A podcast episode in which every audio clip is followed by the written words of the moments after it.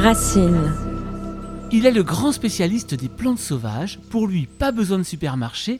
Ses courses, il les fait dans la nature, au gré de ses balades. Il a beaucoup écrit sur le sujet et organise de nombreux stages pour transmettre son savoir ancestral. Aujourd'hui, à travers son dernier livre, L'herbier à croquer aux éditions Exuvie, il s'adresse à nous, petits néophytes, débutants, pour nous aider à glaner ce qui se mange, ce qui fera du bien à notre santé et ce qui améliore une nouvelle cuisine faite de l'évidence de nos racines. Bonjour François Couplan. Bonjour Florent, bonjour. Alors François, les jardins sont remplis de mauvaises herbes, mauvaises herbes on peut mettre entre guillemets d'ailleurs, mais des mauvaises herbes parfaitement comestibles finalement. Oui, oui, oui, oui, oui, oui. Oh bah tu sais, euh, pas que les jardins, je veux dire euh, les prés, les, les champs bien sûr, les parcs euh, même urbains, les forêts, les bords de mer, les sommets des jusqu'au sommet des montagnes. il y a des plantes qui poussent. Il y a, tu vois, il y a à peu près 320 000 espèces de plantes qui poussent sur Terre et je pense que au bas mot, il y en a à peu près 80 000 qui peuvent euh, assouvir notre faim et, et répondre à nos besoins euh, euh. Alors vous, François, vous avez choisi de vous éloigner de la ville et de devenir finalement une sorte de Robinson Crusoe des forêts et des campagnes. Est-ce que vous comprenez que c'est un choix qui peut surprendre, voire même faire peur aux purs citadins euh, Non, je comprends pas du tout parce que moi, personne. Non, non, mais je veux dire, moi, j'ai pas, enfin, je veux dire, je, là, en ce moment, effectivement, je suis dans les Alpes de Haute-Provence, là, au bout du monde. C'est assez le bout du monde, il faut le dire. Hein. Euh, et c'est vrai. Mais euh, hier, j'étais à Salon de Provence où je travaillais avec un restaurateur. Le week-end dernier, j'étais à Lyon où j'ai mon école. Euh, avant, oui, j'étais dans la campagne suisse, mais avant, j'étais au Japon. On a passé plein de temps à Tokyo, et Tokyo, c'est une sacrée ville. Hein. Euh, Paris, c'est un petit village à côté. Et eh ben, partout, c'est plein de plantes. Partout, il y a des gens qui apprécient les plantes. On s'est fait au Japon. Là, j'étais en train de discuter avec Keiko, ma femme, qui est cuisinière de cuisine japonaise. Et le dernier repas qu'on a fait, on était en train de, de faire le, comment dire, le point sur ce qu'on a mangé. Euh, C'était euh, euh, je sais plus combien, 25, 25 plats différents avec euh, je ne sais combien de plantes sauvages dans chaque plat. Donc je veux dire c'est complètement normal et ça c'était à une heure de Tokyo. Donc euh, ce clivage qu'on a dans notre tête, ce clivage ville-campagne, il n'a pas lieu d'être en fait. Alors, vous avez collaboré avec des chefs, hein, je pense par exemple à Marc Vera. vous oh, faites beaucoup de formations. Qu'est-ce qui captive aujourd'hui dans la démarche de la consommation des plantes sauvages? Est-ce que c'est devenu une mode? Oui, bien sûr, c'est devenu une mode d'un certain côté, hein, chez les gens branchés. À travers, oui, tu as parlé de Marc Vera, bon, ça a été repris par euh, René Redzepi, Noma, euh, Locavor, tous ces trucs là. Et puis du coup, c'est passé un petit peu euh, grâce aux médias, il faut le dire. Hein, les médias, on en a besoin. Les médias, ils racontent souvent des bêtises, ça on le sait. Mais des fois, ils disent des choses intéressantes aussi quand ils parlent de plantes, par exemple. C'est pas totalement faux. Donc c'est bien ça. Ça fait bouger un petit peu les choses dans l'esprit du public. Après, oui, c'est vrai, effectivement, c'est vrai que dans certains cas, ça devient une mode et que la mode a euh, des inconvénients, on va dire, autant, autant que des avantages, mais comme beaucoup de choses. C'est quoi l'intérêt, François, de cuisiner les plantes sauvages? Ah, pour qui? Pour moi? Pour le pour, euh, Alors on va, pour on va dire d'un point, de vue, oui, d'un point de vue gastronomique, d'un point de vue de la santé peut-être? Ah ok ok.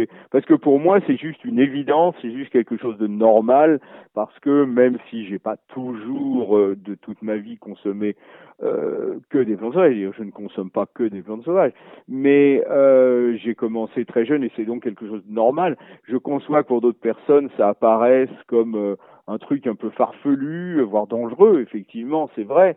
Euh, bon, ça c'est une chose, mais l'un des intérêts, allez, on va prendre les restaurateurs. Ben, l'un des, des, intérêts, quand, quand un restaurateur est créatif et qu'on lui propose des saveurs nouvelles, c'est comme un peintre à qui on va proposer de nouvelles euh, couleurs pour mettre sur sa palette et créer des toiles euh, différentes de ce qu'il avait jamais fait jusque-là parce qu'il a plus de possibilités.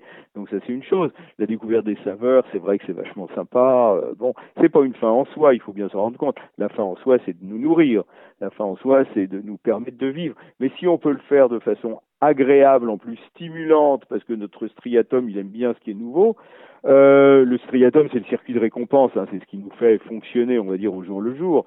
Voilà, donc le striatum aime bien ce qui est nouveau, ce qui est rigolo. Il aime bien les modes aussi, parce que ça donne un statut, ça donne un statut social. Donc tout ça, c'est, ça marche bien. Mais au fond, du, de la question, si je puis dire, bah, il y a la nutrition. Et la nutrition, c'est pas compliqué. Il y a qu'à regarder. Je veux dire, notre alimentation néolithique, notre alimentation actuelle, donc qui, qui est basée sur euh, le mode d'agriculture qu'on a développé il y a 10 000 ans, c'est basé sur quoi? Sur la consommation de céréales, sur la consommation de tubercules, sur la consommation d'amidon, d'amidon, de glucides, euh, sur la consommation également de lipides, de, de, de, de graisses, la consommation de protéines, pour qu'elles soient végétales ou animales. Bref, tout ça, c'est la base, effectivement. Et là, dans notre mode d'alimentation, ça marche bien, il n'y a pas de problème, jusqu'à preuve du contraire, bien sûr, si ce n'est que, à mon avis, euh, notre source d'énergie devrait beaucoup plus se trouver dans les lipides que dans les glucides. Voilà, ça me paraît beaucoup mieux marcher euh, d'un point de vue, euh, comment dire, alimentaire, fonctionnel. Ok, tout ça, mais bref. Par contre, ce qui nous manque, par contre, ce qui ne marche pas du tout dans notre mode d'alimentation habituel, c'est les micronutriments. Quand on voit ce qu'il y a dans des, légumes cultivés, même en bio, par rapport aux plantes sauvages, on, on pleure. Moi, je rigole, mais ceux qui n'ont pas l'habitude de manger des plantes sauvages et qui se rendent compte du, du décalage qu'il y a euh, dans la teneur en micronutriments et du besoin qu'ils ont, que nous avons tous en micronutriments, ah bah là ils se disent attends, il y a un bug. Alors c'est intéressant François parce que vous dites même, vous allez même jusqu'à dire qu'elles sont tellement riches en micronutriments, les plantes sauvages, que quand on n'est pas habitué au départ à en manger, le corps peut être un peu perturbé. Oui, bien sûr, oui, bien sûr, bien sûr. Ah, attention, il n'y a pas que les micronutriments dans les plantes sauvages, il y a tout ce qu'on veut. Enfin, je veux dire, les plantes, c'est une usine chimique. Elles sont dépassées en sens que par les champignons. Les champignons, c'est de la folie furieuse, quoi. Et il y en a encore beaucoup plus que de plantes. Mais restons-en au végétal. Euh, le végétal, euh, chaque individu végétal fabrique des dizaines, des centaines, des milliers de molécules différentes dont on n'a que de très vagues idées dans bien des cas. Donc de temps en temps, ben voilà, il y a des molécules qui nous remuent un petit peu les boyaux, si j'ose dire, ou enfin l'organisme parce qu'on n'en a pas l'habitude. Euh, en bien ou en mal d'ailleurs, parce que quand ça remue trop, ben, on dit que la plante est toxique. Voilà, quand ça remue juste un, juste un petit peu, bah, ma foi, ça peut être très bien. Quand ça remue le moins possible, comme je ne sais pas, avec des plantes comme avec les orties, avec les gopodes ou des trucs comme ça, la mauve, ouais, même la mauve, quand il y a du mucilage, donc beaucoup de beaucoup de mauve, ça ça lâche le ventre, comme on dit. Mais des orties, les gopodes, c'est vrai qu'on peut en manger des quantités relativement importantes sans avoir de problème, et on est sûr de se recharger justement dans ces fameux euh, oligo minéraux, oligo-éléments, euh, vitamines, antioxydants et machin comme ça, dont on nous rebat un petit peu les oreilles. Maintenant, on nous rebat pas suffisamment les oreilles d'ailleurs, et ça, je pense que c'est vraiment fondamental. Et surtout, on devrait dire que c'est pas en mangeant des, légumes cultivés euh, qu'on arrive, à mon avis, à avoir un bon équilibre de ce côté-là. Euh, il faut être vachement vigilant. Tandis que dès qu'on dès qu'on intègre un petit peu les plantes sauvages dans son alimentation, ça veut pas dire en manger à tous les repas euh, systématiquement.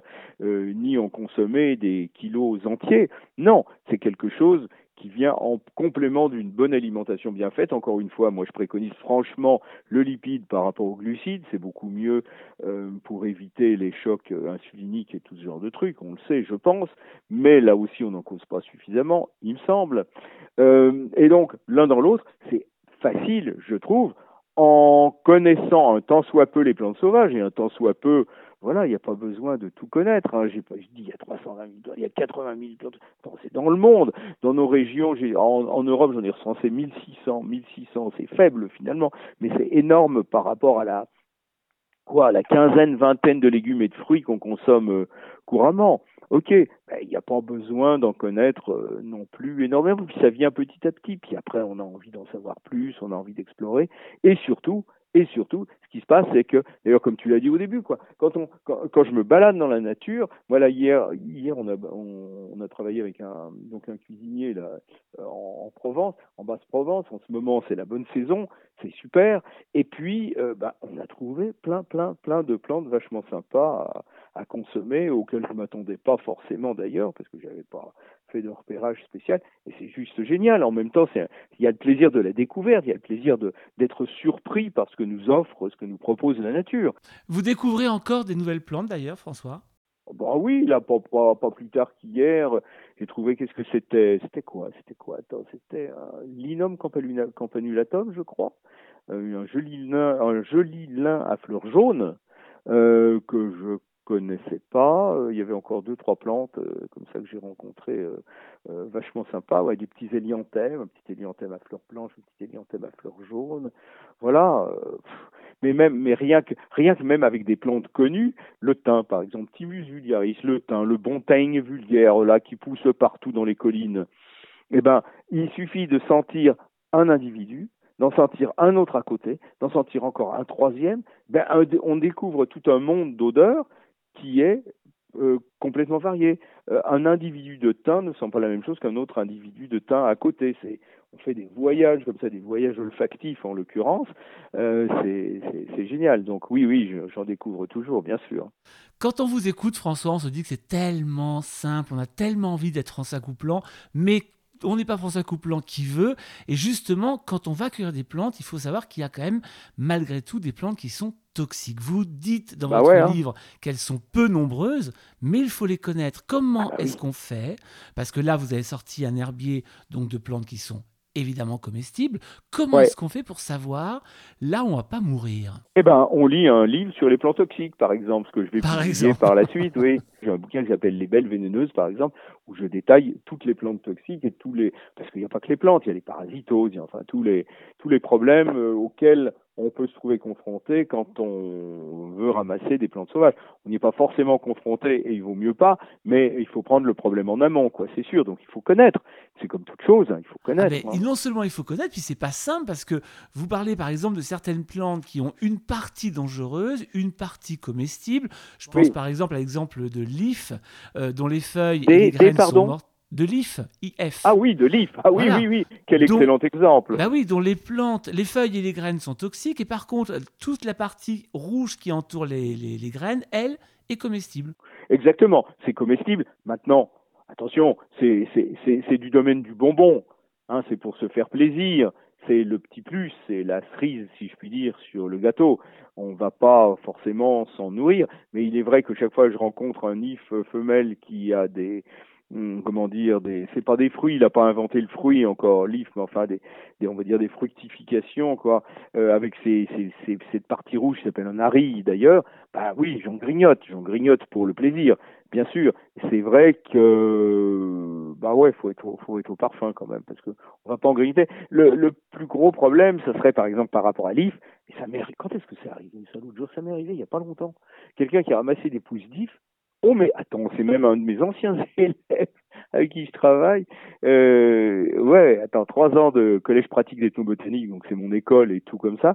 Et paf, il a confondu les des pousses d'if avec du sapin, il a commencé à grignoter. Il s'est tout de suite rendu compte, parce qu'en plus il est au courant évidemment, mais euh, il s'est tout de suite rendu compte que c'était pas ça, quoi. Donc euh, c'est pas grave, je veux dire, on peut en mâchonner un petit peu et puis on recrache et puis c'est bon, il n'y a pas de problème. Hein. Vous, de, de, toute façon, face euh, justement à ce débat sur la toxicité, vous dites, enfin, vous, vous, vous, conseillez, je dirais, de préférence les jeunes pousses pour éviter toutes les substances nocives et je pense par exemple au tanin. Attends, euh, les jeunes pousses, ça élimine pas tout. Enfin, il y a des, il y a des substances très toxiques dans les jeunes pousses. Enfin, les jeunes pousses d'if, elles sont mortelles. Oui, ça j'imagine, puisque les feuilles sont toxiques. Hmm, oui, alors non, parce qu'il y a des fois des feuilles qui sont toxiques et des jeunes pousses qui ne le sont pas. Le cas, l'histoire des tanins, c'est vrai, mais dans l'if, c'est pas le tanin, c'est des alcaloïdes. Donc les alcaloïdes, ils sont présents dès le départ. je, ne parlais, pas de l'if spécialement, hein, je parlais en général. Ouais, ouais, on peut. C'est difficile de faire des généralités, hein, franchement. C'est difficile de faire des généralités, il faut connaître. Il faut connaître. Et en ce moment, justement, d'ailleurs, le, gouvernement est un peu sur les dents parce qu'après l'empoisonnement euh, à l'élan de safrané d'un gars pour un stage de survie, euh, là ça bouge, là ça bouge très fort. Et il faut vraiment pas faire de bêtises pour qu'on vienne pas nous dire un jour, écoutez, euh, euh, toute commercialisation de plantes sauvages est interdite, tout ramassage de plantes sauvages est interdit. Euh, ça peut se passer comme ça avec les politiques, on les connaît un peu quand même. Et ce serait peut-être dommage parce que a priori, est-ce que, alors on sait bien qu'on non mais attends, non seulement ce serait dommage, mais je veux dire, on peut faire autrement. Euh, moi j'ai toujours été partisan de, de l'éducation plutôt que de l'interdiction. Oui, oui d'autant que si on ne mange pas effectivement, comme vous le disiez tout à l'heure, que des plantes sauvages, est-ce qu'on peut dire par contre, François, que les plantes sauvages à elles seules pourraient euh, avoir tous les nutriments nécessaires à la bonne santé? Oui, bien sûr, bien sûr. On pourrait chercher, on pourrait chercher des glucides dans les glands, des lipides dans les faines, des protides dans les mêmes d'ailleurs, et puis également dans toutes les feuilles vertes, parce qu'il des protéines qui sont équilibrées en acides aminés essentiels, donc des protéines qui sont complètes. Après, c'est une question de quantité, et après, c'est une question de facteurs antinutritionnels. Donc les feuilles, euh, bah voilà, il faut pas effectivement des feuilles qui aient trop de principes nutritionnels s'appelle comme ça, entre autres des tanins ou, des choses de ce style. Euh, oui, on pourrait, on pourrait. C'est pas forcément l'idée quand on veut nourrir 8 euh, milliards de personnes non plus. Hein. Je pense que et puis l'agriculture, ça, peut être sympa aussi. Je veux dire, moi, je trouve que c'est beaucoup trop de travail, donc ça m'intéresse pas. Mais bon, je suis quand même content d'aller acheter des oignons euh, à des gens ou des carottes à des gens qui en plus font ça avec amour, savoir-faire et tout ce qu'on veut. Hein. Je veux dire, non seulement je leur en concède le droit, mais en plus, euh, je suis bien content qu'ils le fassent. Simplement, moi, j'en utilise très peu et je trouve que l'agriculture, non seulement, et le jardinage y compris, non seulement c'est très fatigant et ça m'intéresse pas, en plus c'est généralement beaucoup de gaspillage parce qu'on jette la moitié, enfin c'est connu, on jette la moitié de ce qu'on de ce qu'on récolte quoi. Donc, euh, Justement, François, vous parlez de cueillette intelligente. C'est quoi la cueillette intelligente? La cueillette intelligente, c'est récolter, c'est d'abord savoir ce qu'on récolte de façon extrêmement précise, pas raconter n'importe quoi. Déjà pour pas s'empoisonner, ensuite pour pas aller ramasser des plantes qui seraient protégées ou simplement qui seraient rares. Donc ça, ça, euh, voilà, des fois ça demande un petit peu de, euh, comment dire, d'approfondissement ou parfois ça peut se voir euh, très très facilement. Ensuite, ça veut dire ne pas les ramasser plus que ses besoins, bien évidemment. Ça veut dire ne pas non plus aller chercher midi à 14 heures, c'est-à-dire récolter les, en saison les plantes dans les environnements où on se situe et pas forcément aller chercher la plante rare comme ils font, je sais pas, en, au Proche-Orient, par exemple, ils vont chercher Akoub. Akoub, c'est un truc qui est vachement moderne. Et les gens qui ont des sous, ils achètent Akoub à prix d'or. Résultat, Akoub, c'est un, char un chardon. Hein. Et euh, dont on mange la base, les parties tendres, évidemment, c'est vrai que c'est très très bon, mais euh, du coup, Akoub, il y en a, euh, c'est devenu en voie de disparition dans les montagnes du Proche-Orient, quoi. Donc c'est ça la cueillette intelligente. Alors ce qui est intéressant, c'est qu'il y a il y a plusieurs dans ce livre, euh, L'herbier à croquer, il y a plusieurs petites règles très précises qu'on retrouvera d'ailleurs page 27 pour les plus curieux. Et parmi ces règles, vous déconseillez de ramasser les plantes en haute montagne ou encore dans les tourbières. Pourquoi? Parce que c'est des milieux fragiles. Parce que c'est un, c'est des milieux. Alors, c'est des milieux qui sont très particuliers. Donc de toute façon, les plantes qui vont pousser là-dedans vont être très particulières. Donc ça va être des plantes rares d'une façon générale. En plus, comme ce sont des milieux qui sont oligotrophes, comme on dit, c'est-à-dire où il n'y a pas beaucoup à bouffer pour les plantes. Donc ça veut dire que les plantes, elles vont pas être bien grosses. Donc ça ne présenterait pas un intérêt majeur. Mais il y a des gens, il y a des gens qui ont un peu la collectionnite. Je veux dire, moi personnellement, c'est vrai. Alors c'est vrai que je me la suis passé la collectionnite parce que j'ai voyagé dans plein de pays du monde à chercher des plantes vachement exceptionnelles, machin, truc chouette et tout. Et puis au final, qu'est-ce qu'on a mangé à midi? On a mangé des orties. Euh, voilà, qu'est-ce qu'on a mangé hier? On a mangé de la laitue sauvage. Euh, qu'est-ce qu'on va manger demain? On va manger euh, de l'entrisque sylvestre ou, ou de l'égopode. des plantes qui sont abondantes, qui poussent partout, surtout en ce moment c'est le printemps, il y en a plein. Donc, donc voilà, mon, moi, c'est ce que je conseille. Chacun voit midi à sa porte, de toute façon. De toute façon, voilà, vous conseillez quand on ramasse une plante de bien regarder autour s'il y, y, a d'autres plantes similaires pour qu'elles puissent effectivement se reproduire. Ne jamais ramasser toutes les fleurs d'une plante pour qu'elle puisse là aussi se reproduire. et, bah puis, et puis, on ne déracine jamais une plante, sauf bien sûr si on consomme la racine, mais on ne déracine pas bah, une plante. par exemple, par exemple, il y a une pomme et une plante dont les racines sont extraordinaires. Elles ont une odeur de clou de girofle, mais encore plus florale, spéciale, vraiment super bien. C'est la benoîte urbaine. La benoîte urbaine, c'est une plante qui est vraiment hyper commune euh, dans les dans les haies, dans les lisières. Il y en a partout. Il y en a en ville. Benoîte urbaine, urbaine, mais elle pousse à la campagne aussi. Et donc cette plante, ben voilà. Alors moi, ça m'arrive si j'en vois pas beaucoup, par exemple, de gratter un petit peu autour, puis de prélever deux ou trois petites racines sur la plante, sur, sur, enfin sur un individu, deux, trois petites racines sur une autre, jusqu'à ce que j'en ai en suffisance et j'en prends pas trop. Bon, ok, c'est faisable de faire comme ça. Bon, c'est vrai que quand je vois et qu'il y en a toute une flopée, parce que c'est souvent le cas, hein, c'est une plante qui pousse vraiment en colonie, bah, j'en arrache deux, deux, ou trois et puis la plante, euh, elle, a, elle, a, elle, a, vécu sa vie, quoi.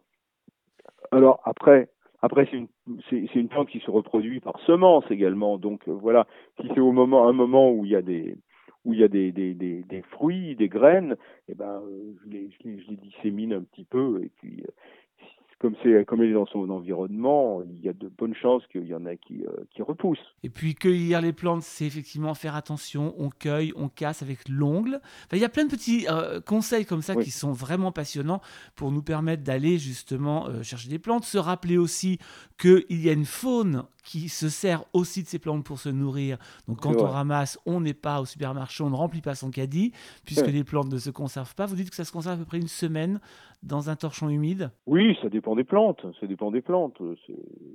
En général, ça se conserve, mieux que les légumes feuilles cultivées. Enfin, c'est pas en général. De toute façon, les plantes sauvages, feuilles, se conservent mieux que les légumes feuilles cultivées.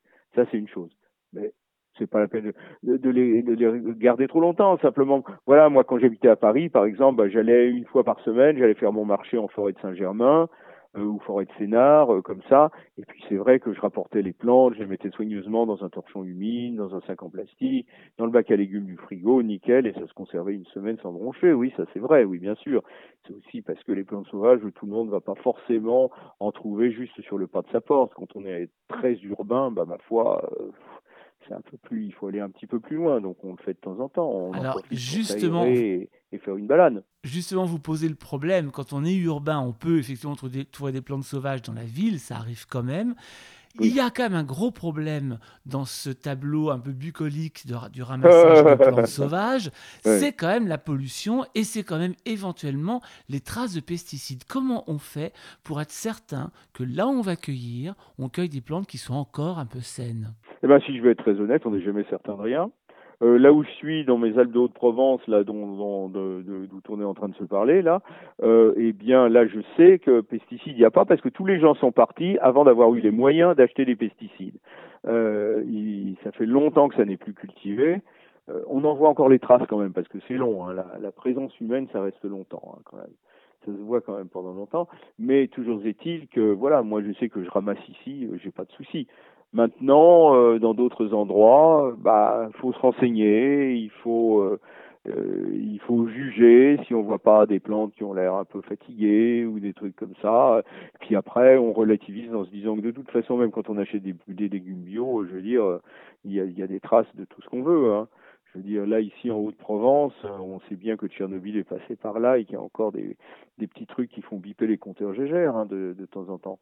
Euh, donc de toute façon, euh, vivre, c'est prendre un risque. Hein. En tout cas, dans cet herbier à croquer, c'est passionnant. Donc il y, a, il, y a, un tas de plantes. Combien il y a de plantes de référencées dans ce premier 65. 65 plantes. Donc on a tout le décryptage. 65 plantes sur 80 000, c'est pas beaucoup. Hein. Non, mais c'est déjà ça. Déjà voilà, c'est exact ça. 65 plantes par rapport aux 20 légumes, fruits et machins qu'on consomme habituellement, c'est beaucoup. C'est déjà pas mal. En tout cas, il y, a, il y, a toute la description. Puis ce qui est super, c'est que nous avons en plus à chaque fois une recette en application. Je vois par exemple là la confiture d'aubépine ou encore la glace aux fruits de carotte. Ah, c'est bien ça. Euh, bah, J'imagine, ça a l'air sympa. Ouais, c'est vachement bon. La salade Mais c'est en été, hein, c'est en été, ça, il n'y en a pas bah, maintenant encore. Oh, bah, bientôt, en tout cas. Euh, le sabayon de Reine des Prés, enfin, il y a plein de choses comme ça. La galette d'orge à la berce. Bref, on découvre vraiment tout un univers à la fois naturel et de cuisine. L'herbier à croquer, c'est le premier volume d'un triptyque Qu'est-ce qu'il y aura après? Ah ben, le premier c'est pour les débutants, le deuxième c'est pour ceux qui commencent à avoir déjà un petit bagage et puis qui ont envie d'aller chercher des plantes en justement euh, euh, dans différents, dans d'autres environnements que les environnements les plus courants. Et puis le troisième, là, ce sera pour les avancées avec des, des plantes qu'il faut pas confondre avec d'autres, avec des, des plantes qui, qui doivent euh, faire l'objet de préparations un peu spécifiques. Euh, de quoi de quoi rigoler hein, un bon coup quoi. En tout ressort il y en aura 200 il y aura 200 plantes à peu près. C'est pas mal. C'est pas mal et c'est une vraie petite formation finalement en trois volumes. Alors vous François vous donnez aussi des formations. Vous avez un site internet. Est-ce qu'on peut redonner l'adresse? Ah, c'est www.couplan.com. Par exemple. Couplan sur Google et ça arrive tout de suite, hein, Monsieur Google. Oh, bah, évidemment, puis Monsieur Couplan et Monsieur Google se connaissent bien. donc, donc, on peut en tout cas vous rencontrer pour des formations euh, ben, dans les important. Dans, les lieux. C'est important. C'est important d'aller sur le terrain et puis de bien de bien comprendre comment ça se passe. Et puis j'imagine que ça donne plein d'idées derrière et que ça, ça chamboule, à mon avis, la façon de voir et la cuisine et son alimentation. Ça. Ouais, parce que pour reconnaître les plantes, une chose qui est vachement importante, c'est de, de prendre contact directement, physiquement avec les plantes, de prendre le temps de se poser, de les observer, de bien regarder un petit peu tous les détails, de les toucher, de les sentir, de les goûter, peut-être de les écouter même parfois. Elles racontent des choses aussi, hein, les plantes. Et donc, euh, il y a vraiment tout un travail je dirais, sensoriel qui est essentiel. Quoi. Alors, les livres, c'est pour moi, c'est juste une, une, incitation à aller dehors à la rencontre des végétaux. C'est vrai qu'on se rend compte en vous lisant en tout cas que les cinq sens sont totalement éveillés quand on va accueillir des plantes et cuisiner avec les plantes sauvages, bien évidemment. Ce livre donc s'appelle L'herbier à croquer. C'est comme vous le disiez le premier volume pour les débutants, comme moi par exemple. Il est signé de vous, François Couplan, aux éditions Exuvie. Eh bien François, merci beaucoup pour ce petit cours rapide, mais qui nous a donné envie en tout cas d'aller plus loin ah voilà, c'est une initiation. Oh bah, euh, On se rencontrera sur le terrain. Exactement. Merci François. Allez, merci beaucoup. Merci Florent. À bientôt.